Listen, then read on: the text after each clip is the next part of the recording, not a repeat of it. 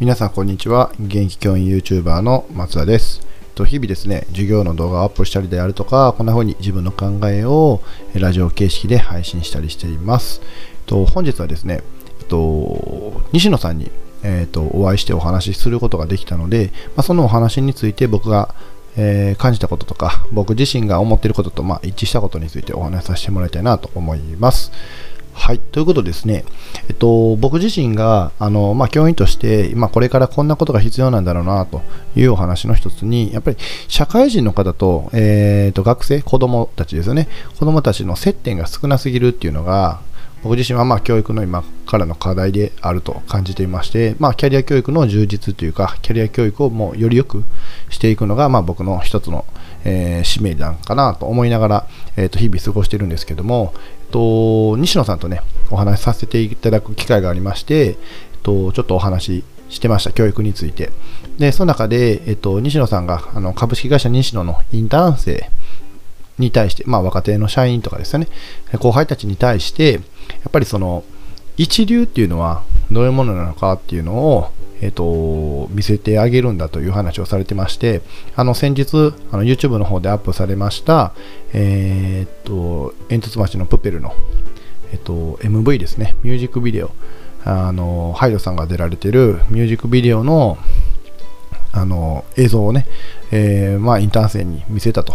で、その時に、まあ、大人が、まあ、一流が本気を出せば、こんな風になるんだぞというのを、まあ、実際に見せたということで、まあ、それによって、えー、インターン生に対して、まあ、刺激を与えるじゃないですけど、君たちのやってることなんてまだまだ二流、三流、四流なんだということを、まあ、しっかりと、見せて生で見せてあげるって言ったら変ですけど体感させてあげるっていうのが、まあ、一つ教育の目的じゃないけど教育の手段っていうのをお話しされていて僕もまさにそうだなと思ったんですよね、まあ、僕自身が全く一流ではないのでまだまだね西野さんに比べると、まあ、100分の1、1000分の1ぐらいの影響力しかないし、えー、まあ、もちろん自分自身がまだ一流だとは思ってないんですけどでもやっぱりうんできるだけそういう高いクオリティのものを、えー、知るとか体験するとか体感することで得られる情報量というのは多分圧倒的に多すぎて、えっと、処理しきれないぐらい多分あるぐらい多いんかなと思うんですよね。やっぱりそういう仕事をされている方と、えー、子供たちとが、まあ、接点を持てるようなそういうキャリア教育っていうのをしてあげることでやっぱり自分の目標とかうん自分の夢とかをこうどう達成していけばいいのかなっていうことがうん何て言うんですかねただこう闇雲にこう書き分けていくような形ではなくて明確にあこのレベルがあるんだなっていうのを知った上でこう目指していけるっていう状況ってすごく、うん、子供たちにはプラスになると思うんですよね。だその辺りが僕すごい西野さんとお話しさせてもらって共感させてもらいつつ、まあ、僕自身が考えてることとまあ一致してる部分であすごく自分の方向性っていうのは間違ってなかったなっていう間違ってなかったのかなっていうのを確認できる、うん、機会になりました。はい、なので、まあ、僕自身はまだまだ自分自身を磨かないといけないし、まあ、それこそ一流に近づけるために、